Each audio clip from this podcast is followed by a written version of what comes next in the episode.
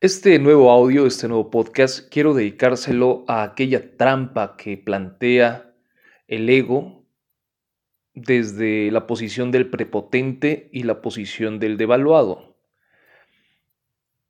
Evidentemente toda la gente reconoce como a alguien que tiene problemas con el ego cuando proyecta o trabaja en una imagen para eh, que la gente, sus amigos o sus enemigos, lo perciban como alguien poderoso, cuando en realidad no lo es, es una imagen falsa.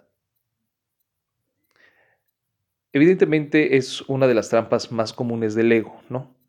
Aparentar lo que no somos, lo que no hemos construido, lo que no hemos desarrollado. Y estoy hablando de la parte espiritual, no estoy hablando acerca de la parte material, el dinero y todo eso que para la gente que escucha este podcast y está dentro de nuestra tribu, pues sabe que eh, eso no tiene poder. Estamos hablando del verdadero poder, ¿no? Del desarrollo, de las habilidades al grado de perfección. Y bueno, volviendo al tema, eh, esa es una de las trampas más recurrentes y más fáciles de detectar. Cuando el individuo se vuelve, mm, ¿cómo, ¿cómo llamarlo? Pretencioso sería la palabra.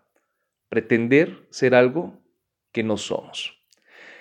Sin embargo, y a eso le dedico este audio, la mayoría de la gente también, por no caer en esa trampa de ser pretencioso, se va hacia el otro lado, donde tiene miedo a mostrar lo que ya se desarrolló, lo que es él, su, eh, justa medida, por llamarlo de alguna manera. Entonces, entran en otra trampa del ego, ¿eh? En la trampa de la falsa humildad, en la trampa del devaluado que no puede o tiene miedo a reconocer lo que realmente es, tiene miedo a mostrar su obra, su carácter, su espíritu. ¿Y qué crees? Esa también es una trampa del ego. El prepotente y el devaluado son las dos caras de una misma moneda. Una vez viendo estos dos escenarios, ¿cómo salir de ahí? Eso sería lo importante, ¿no?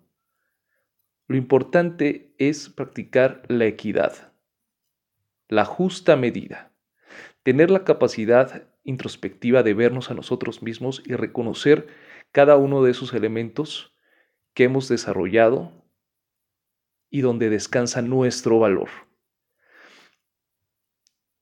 Mucha gente confía en otros individuos que les sirva como espejo para verse a sí mismos. Yo aquí, a esta práctica, lo único que recomiendo es que se haga con cuidado y que si confías en otra persona para que te espeje, pues bueno, también lo hagas con mesura, con justa medida, ¿no? Sin emocionalidades. Sin embargo, lo más importante es poder vernos a nosotros mismos y sobre, y sobre todo, lo más importante es tener el valor de reconocernos a nosotros mismos. Nunca se te olvide que eres hijo de Dios. Creo que hay religiones que también lo profesan, que todos somos hijos de Dios, que todos estamos hechos a su imagen y semejanza, que tenemos la posibilidad de crear. Y cuando creamos tenemos vocación de Dios, que nuestras venas están llenas de su sangre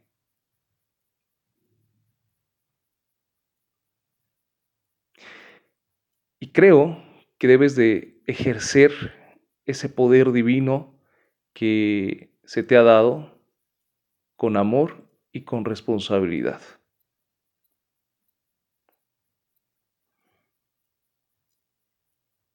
Gracias por escuchar. Yo soy Gabriel Dubois. Si crees que estos audios pueden ayudarle a alguien a inspirarse y seguir caminando, o sacarlo de un hoyo muy profundo, te invito a que se los compartas y que seas parte de esta corriente que estamos creando, de creadores que viven en cualquier latitud del mundo y que están buscando un sendero que los lleve a desarrollar toda su potencialidad y a descubrir su lugar en lo que es Dios. Le mando un abrazo y nuevamente gracias por escuchar.